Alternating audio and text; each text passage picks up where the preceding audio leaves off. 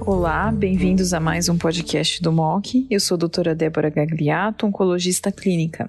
Nesse podcast, eu irei discutir o estudo de revisão recentemente publicado por nosso grupo, em colaboração com o Instituto de Oncologia Valdebron, em Barcelona, na Espanha, sobre uma classe de drogas de extrema relevância na prática clínica de pacientes metastáticas com câncer de mama receptor hormonal positivo, HER2 negativo, os inibidores de CDK4 e 6.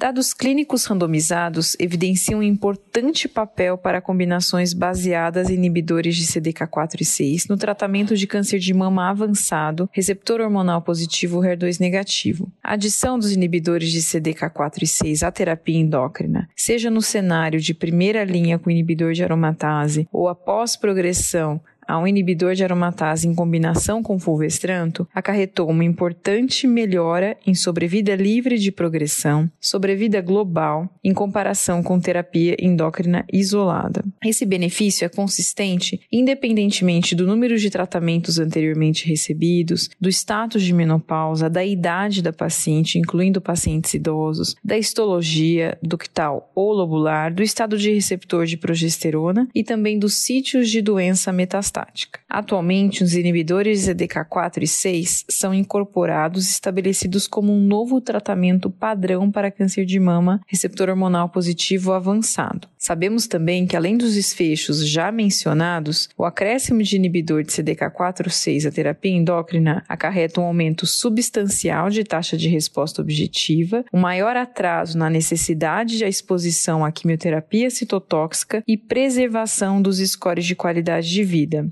desfechos de extrema importância em um grupo de pacientes com doença incurável, nas quais o bem-estar físico, emocional e funcional são extremamente importantes. Apesar dessa melhora inequívoca em uma variedade de desfechos de sobrevida, nós sabemos que resistência ocorre em última instância. O melhor conhecimento desses mecanismos pode levar à combinação com outras terapias-alvo, o que pode prevenir ou atrasar a resistência ao tratamento com inibidores de ciclina. Além disso, no estudo, nós discutimos os mecanismos principais de resistência aos inibidores de CDK4 e 6 que já foram estabelecidos. Um deles, um dos mais importantes, é a expressão de CDK6, que, na verdade, ela é induzida por uma perda do gene supressor tumoral FET1. E FET1 ele pode regular a expressão de CDK6 através de uma via de sinalização chamada Ripple Pathway, porque essa via pode resultar no acúmulo de fatores de transcrição YAP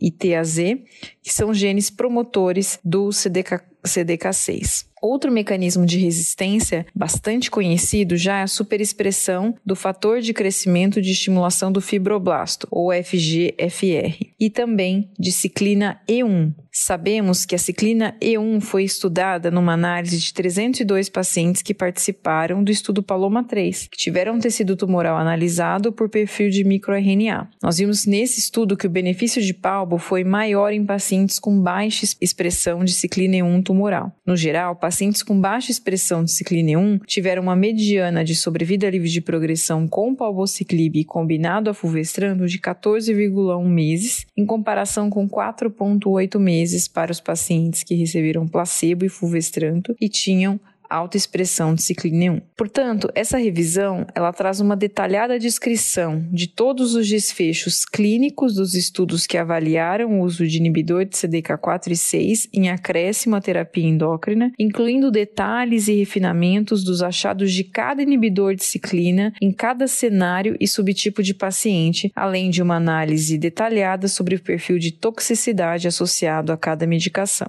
O artigo também traz uma descrição dos mecanismos de resistência à medicação, como mencionado brevemente, incluindo a avaliação de marcadores dinâmicos na tentativa de esclarecer melhor essa resposta e também a falha ao tratamento essa importante classe de medicações. Nós convidamos a todos os leitores do MOC que se dedicam ao tratamento de câncer de mama à leitura do nosso artigo de revisão publicado na revista Cancers. Muito obrigada pela atenção. Esse foi mais um podcast do MOC, siga o MOC nos principais agregadores de podcast e receba notificações sobre novos conteúdos. Muito obrigada.